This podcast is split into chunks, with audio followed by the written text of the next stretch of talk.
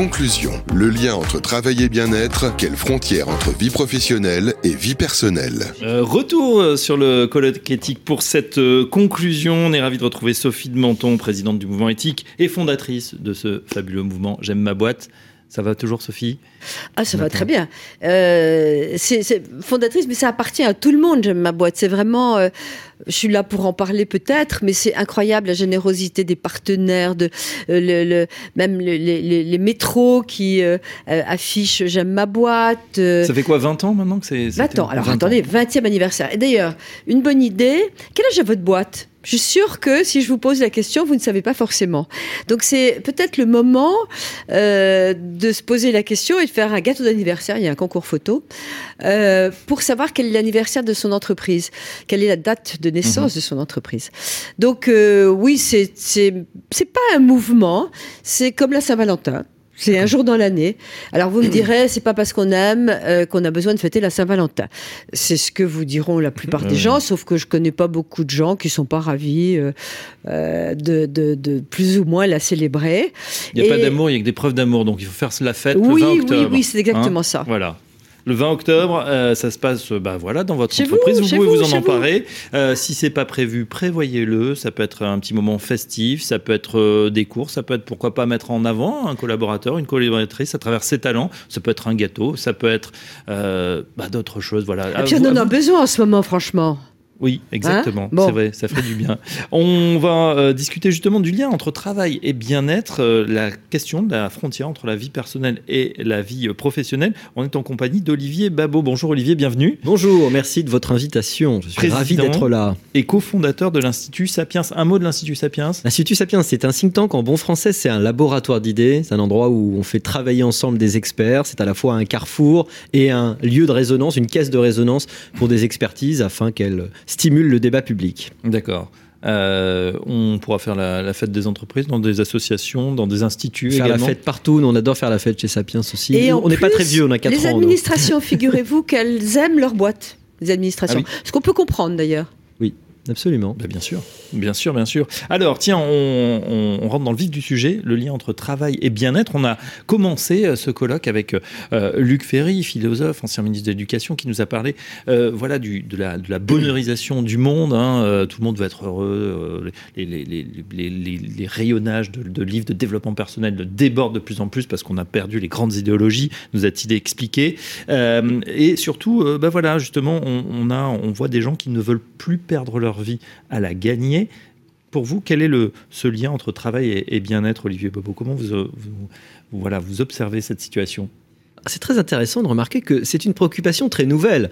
Vous auriez demandé à quelqu'un, euh, peut-être jusqu'à la moitié du 19e siècle, quel est votre but dans la vie, il aurait dit euh, paradisum, aller auprès de Dieu, avoir le salut, cette vie n'est qu'une épreuve pour la vie suivante. Le bonheur n'était pas un objectif, euh, c'était pas un standard, un critère, c'était pas quelque chose qu'on cherchait. Et du coup, dans le travail, on cherchait pas son bonheur, on cherchait pas réellement du sens au travail, on acceptait le travail comme mhm. étant, comme faisant partie de la vie. Alors, vous savez qu'il y a deux, euh, deux visions du travail, et en réalité de, de façon très profonde de le voir, qui sont complètement opposées et qui aujourd'hui coexistent, l'une dominant parfois au profit de l'autre. Il y a la première, c'est euh, l'étymologie du travail, le tripalium, le fameux tripal, c'est le travail comme souffrance, et c'est un peu le mythe d'Adam, c'est-à-dire que la vocation de l'être humain, c'était pas de travailler, c'était de folâtrer avec Ève dans le jardin d'Éden euh, et, d'avoir la belle vie pendant l'éternité. Et puis bon, évidemment, on a fait une bêtise, on a été euh, viré, Ève, n'est-ce pas, comme punition d'enfanter dans la douleur, et le pauvre Adam de travailler à la sueur de son front, mais on n'était pas fait pour ça fondamentalement. Ça, c'est le tripalium. Et puis de l'autre côté, vous avez la vision grecque du travail qui est l'ergon l'ergon. c'est le travail de la terre, gay. C'est ce Georges, Georges c'est le, paysan, hein, celui qui travaille la terre. Et là, c'est un travail, c'est un travail qui est une réalisation de soi. C'est le travail pour lequel on est fait parce qu'il va faire grandir, il va cultiver. Et c'est un travail évidemment avec une vision très positive. Et alors, puisqu'on a parlé d'Adam, bah, dans la Bible, il y a aussi le mythe d'Abraham dans la Genèse où l'idée est que la vocation d'Abraham, le contrat avec Dieu, c'est justement qu'il se développe que sa descendance soit aussi nombreuse que les étoiles. Et là, on a une vision très positive du travail. si vous demandez aux gens, est-ce que le travail vous réalise ou est-ce qu'il est une forme d'aliénation On a en France une vision euh, euh, peut-être nourrie de marxisme, hein, avec l'idée de domination, euh, qui fait que le travail est quand même beaucoup vu comme un facteur d'aliénation. Pourtant, il y avait un sondage de la CFDT en 2017 que j'ai vu qui est très étonnant, qui disait si vous gagnez au loto, 39% des gens disaient qu'ils continuaient à travailler. Ce qui est un pourcentage que je trouve totalement dingue, parce que jusque-là, moi je disais toujours à mes étudiants, vous aurez gagné, vous aurez réussi vos vies professionnelles si même si vous gagnez au loto, vous continuez à faire ce que vous faites mhm. en grande partie. Et si vous ne déprimiez pas le dimanche soir, ça c'est aussi la, deuxième condition. Et eh ben 39%, c'est extraordinaire. Ça veut dire qu'en fait, peut-être euh, de façon euh, euh, un petit peu cachée, les gens aiment beaucoup plus leur travail qu'on aimerait nous le faire croire. Alors c'est très intéressant Olivier ce que vous dites, parce que figurez-vous que quand j'ai lancé J'aime ma boîte il y a 20 ans, j'ai appelé un institut de sondage. Aujourd'hui c'est Qui fait des sondages tous les ans depuis, et vous l'avez entendu tout à l'heure, mais j'ai appelé un institut de sondage en disant, bon, comme je voulais lancer la fête des entreprises, je, je, leur ai dit, écoutez, est-ce que vous pouvez faire un sondage en demandant aux gens s'ils aiment l'entreprise? L'IFOP s'est pris la tête entre les mains et a dit, Madame, on serait ravi de faire un sondage pour vous, mais on, a les études. Non, les Français n'aiment pas les entreprises. Euh, alors je dis, mais enfin quand même. Et puis tout d'un coup, j'ai un réflexe, je dis, écoutez, non, on va pas leur demander s'ils aiment les entreprises et puis pourquoi pas le capitalisme. Mhm. Euh, vous allez leur poser la question, là, euh, ce matin, vous, en, dans le métro, est-ce que vous diriez, j'aime ma boîte ce matin? Alors ils ont dit bon, un peu triste, mais ils ont dit bon, et ils ont pris la question telle qu'elle à ma demande, et ça a été stupéfiant. On a eu 72% des Français qui disaient j'aime ma boîte. Et l'Institut de sondage m'a téléphoné sidéré euh, au bout de 10 jours en disant écoutez, on n'ose pas vous donner la réponse. Je me suis dit bon, je me suis planté, euh, mhm. euh, ils avaient raison. Il m'a dit non, c'est incroyable. Donc il y a, beaucoup dans cette espèce de, de question. Et aujourd'hui, on leur disait est-ce que vous aimez le capitalisme, est-ce que vous aimez, ce serait très négatif. Euh, et donc, il y a beaucoup dans ces, ma boîte. Mm. D'abord, ma boîte, c'est le, le, vocabulaire. Hein, dans la boîte, ça va pas en ce moment. On dit pas dans l'entreprise, rarement. C'est presque affectueux, la boîte. C'est bon. Je sais pas, c'est la proximité, je la crois. proximité, oui. C'est ma boîte d'abord. Euh, c'est ma boîte. réaction parce que c'est vrai qu'on a l'impression, avec ce que vous dites, que c'est un peu toujours pareil que les Français quand on les interroge sur euh, la macroéconomie, sur l'avenir de la France, c'est catastrophique. Et puis finalement, mais vous, comment ça va? Bah, si, non, pas si mal. on, est, on, est, on, est, des grands, des grands dépressifs en fait. comment vous voyez ce, euh, ce, sondage justement qui a réalisé. Alors on n'est pas très loin des chiffres d'il y a 20 ans, puisqu'on est à 67% cette année. Alors ça remonte depuis 3 ans, ça avait pas mal baissé, ça remonte, et puis on a besoin de savoir quand même que c'est ça, parce que en ce moment on nous explique que c'est l'horreur absolue partout.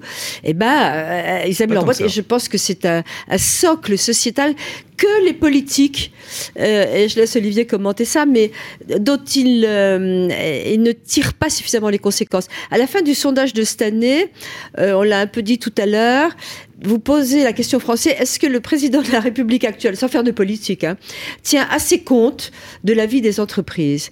Eh bien, euh, la réponse est euh, très étonnante puisque euh, le, je plus le chiffre en tête, c'est terrible.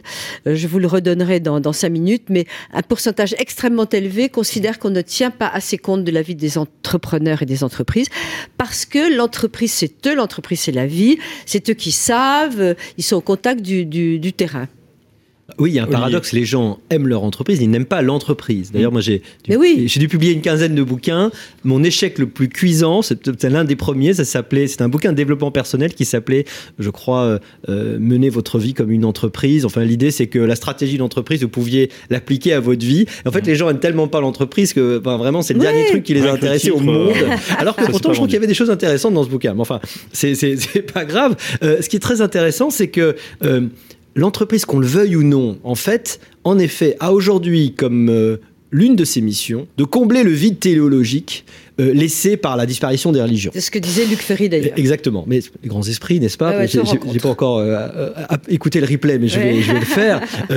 C'est très intéressant parce que, regardez, on demande tout aux entreprises. On demande qu'elles produisent qu'elle donne des produits et des services utiles à la société, Mhm. qu'elle donne, euh, grâce à la fiscalité, à travers des recettes euh, et à travers les salaires, euh, tout ce qui est euh, important pour l'entreprise, enfin, pour, pardon, pour la société, qu'elle qu'elle euh, nourrisse euh, la, la- la capacité le- de la société et de l'État à fonctionner. On demande qu'elle contribue à l'écologie, à la transition. Et puis on demande du sens. On lui demande même le bonheur. On lui demande de donner le bonheur. En fait, on lui demande tout à l'entreprise. C'est Les un, impôts. c'est un oublie les impôts, hein, absolument, pour faire important. fonctionner l'État. Donc, on la, on la, on la charge de toutes les de, de, de tous les, les grandes missions aujourd'hui. Et je, je crois qu'en en une sorte, en quelque sorte, on a raison, même si c'est très exigeant, parce qu'en effet, l'entreprise, c'est aujourd'hui la cellule euh, de production, depuis le 19e siècle en réalité, la cellule de production fondamentale de euh, la valeur euh, pour, euh, pour, pour les sociétés. Et donc, il est logique que les gens y retrouvent et y cherchent des choses qu'ils ne trouvent plus ailleurs dans la société, puisque le lien social qui pouvait exister autrefois dans un petit village quand vous étiez au 18e Ouais, siècle, ouais. évidemment, n'existe Et- plus. et- Ce nouveau lien, il, il- il existe à travers la boîte dans laquelle on est. 85% des personnes interrogées par Opinionway cette année, la question est est-ce que vous pensez que votre entreprise doit s'occuper de votre santé? 85% disent oui.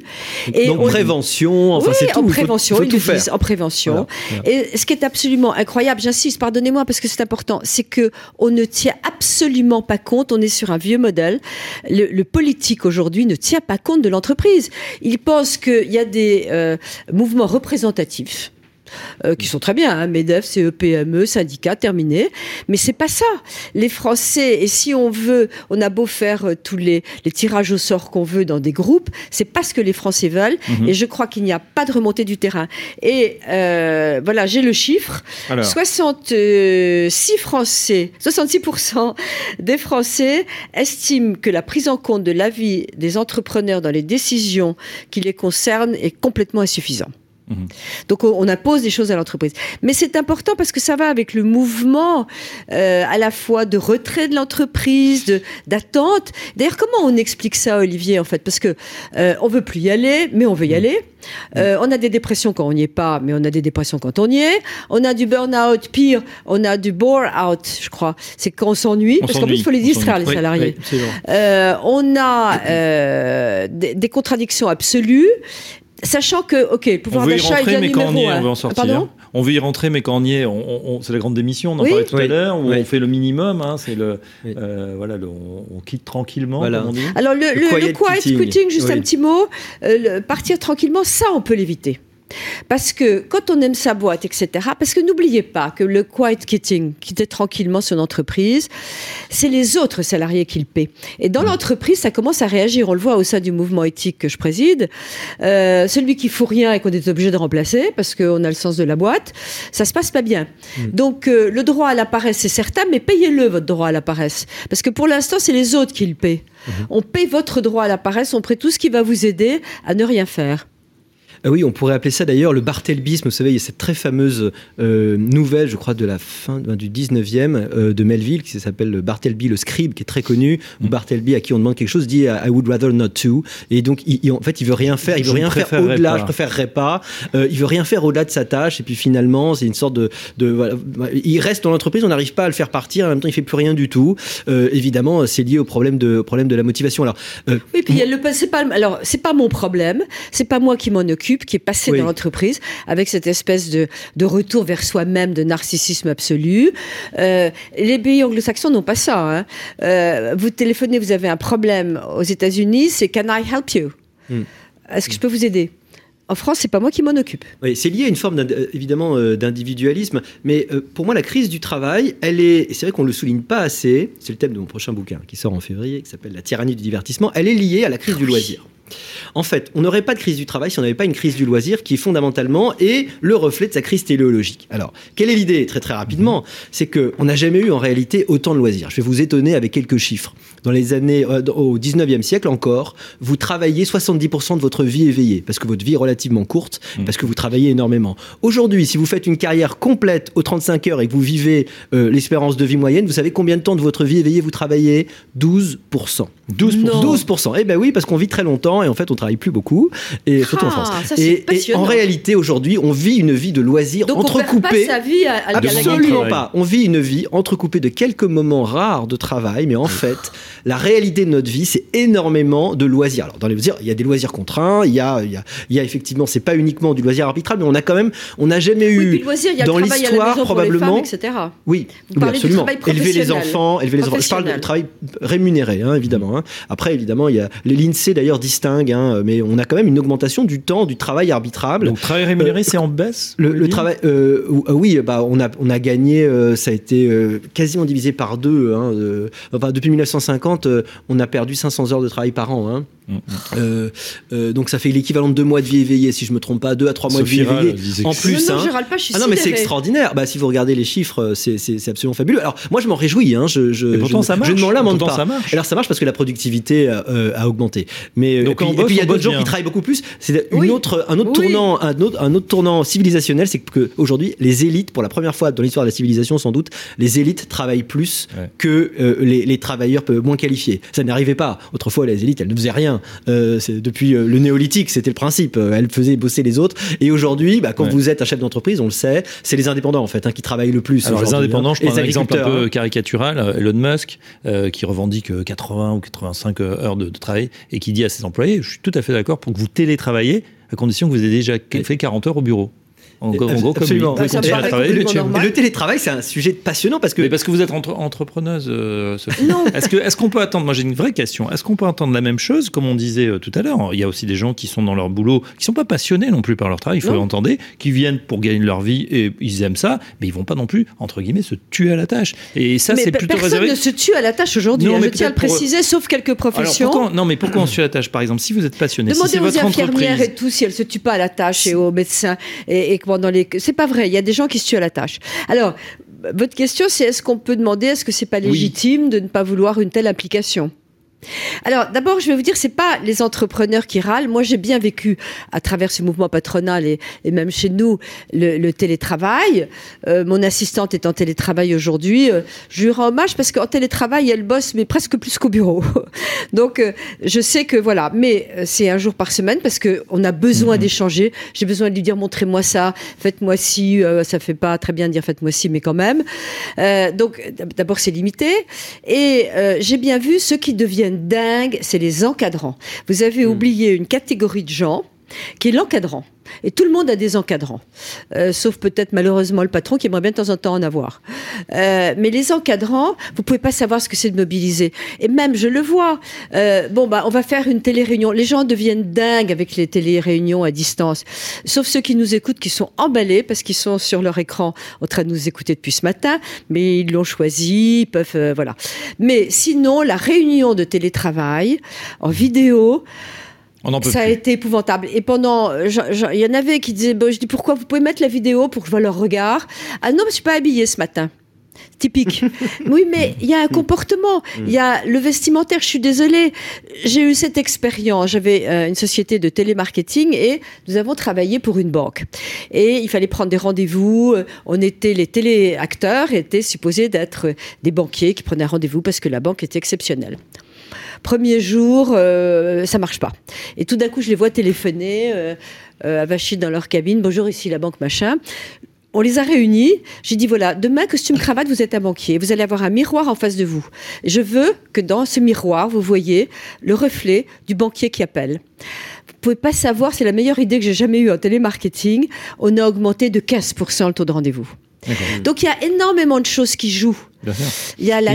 Oui, Mm. pardon. Il y a eu euh, d'ailleurs, euh, bah, des, des, des burn-out même en télétravail. C'est-à-dire les gens ont finalement, ça rejoint peut-être ce que vous disiez, euh, beaucoup plus travaillé durant cette période où les réunions s'enchaînaient, les, Zooms, les Teams, etc. Et puis seul. Et, et, et, et puis, et puis la, la solitude et surtout aussi une désagrégation au niveau des horaires. Parce qu'il y a la pause à, à midi. Alors là, peut-être qu'on avait ses, ses enfants pas trop loin, etc. Mais souvent, il y a beaucoup de gens qui ont beaucoup plus travaillé. Oui, absolument, c'est le télétravail, euh, euh, qui, ce qui est la forme aujourd'hui, enfin, qui est arrivé le plus brutalement avec le Covid dans l'univers du travail, qui est en train de changer profondément. Il y a des assurances qui me disent, les jeunes qu'on voit arriver, non seulement ils ont des exigences salariales délirantes, mais en plus, des jeunes très, très, très formés, en plus ils veulent 100% télétravail, ce qui est complètement fou. Alors, il y a un paradoxe avec le télétravail. On pensait autrefois que c'était le Graal.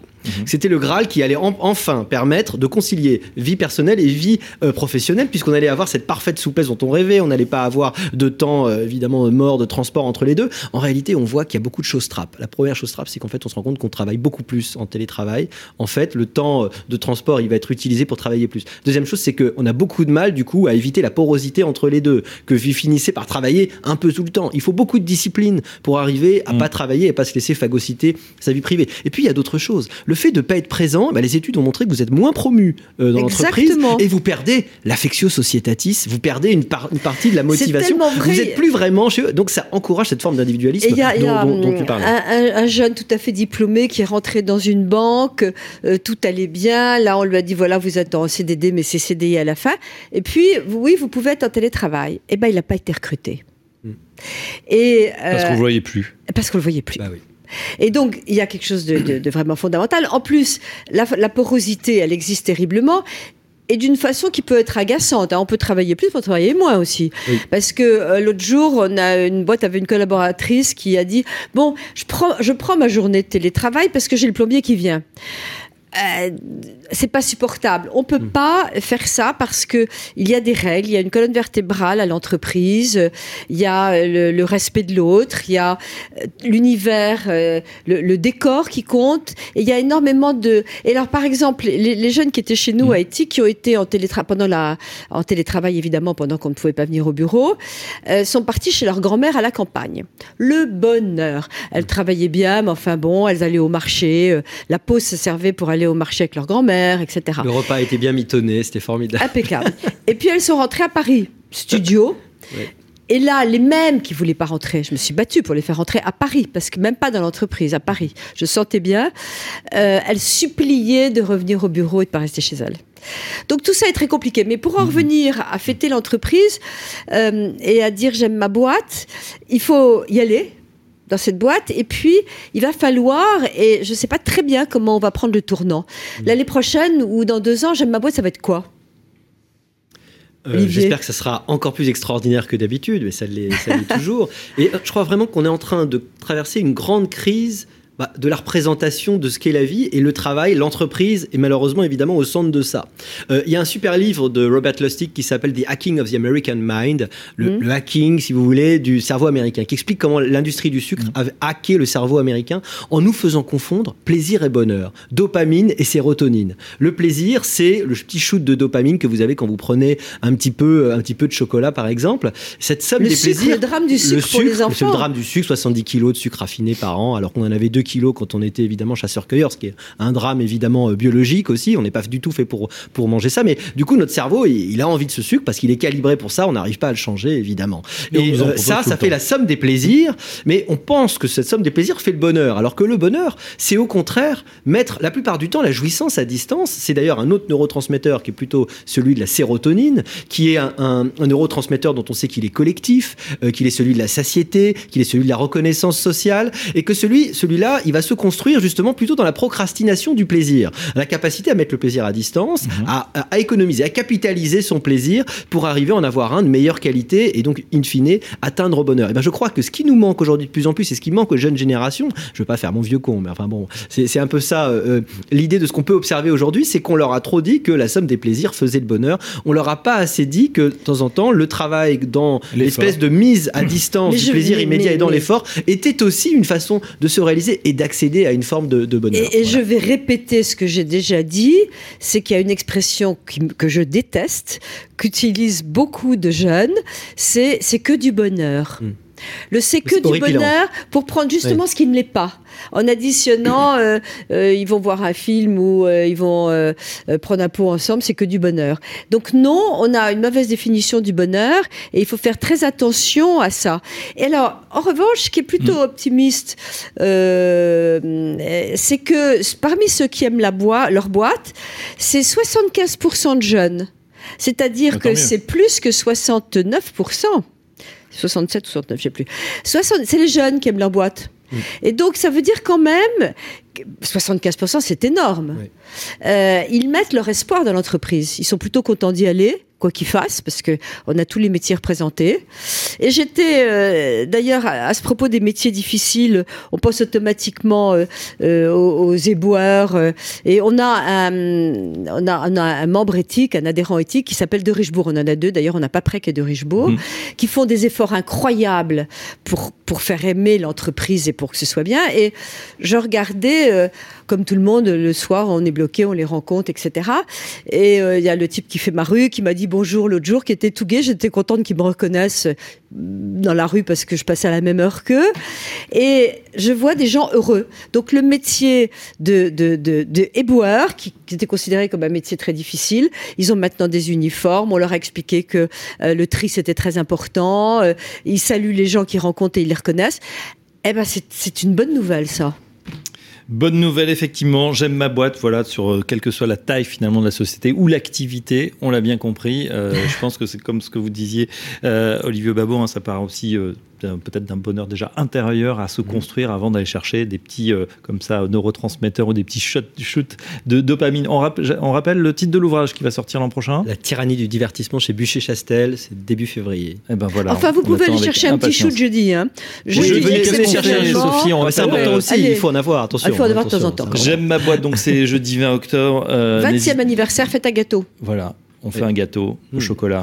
Oui. Bien sucré. Ah Ça fera plaisir à tout le monde. En tout cas, un, grand merci, Olivier Babot. Je rappelle que vous êtes président et cofondateur de l'Institut Sapiens. Un grand merci, Sophie de Menton, présidente euh, du mouvement éthique, fondatrice de J'aime ma boîte. Mais maintenant, le mouvement, on a compris, vous a largement dépassé. Tout le monde s'en empare et on fera également la fête à l'antenne de Radio Imo, Radio Territoria et Cowork La Radio. Un grand merci à nos amis techniciens qui ont euh, réalisé euh, ces émissions ce matin. Tout est en podcast, en replay. N'hésitez pas à nous réécouter et à très pour le prochain colloque éthique.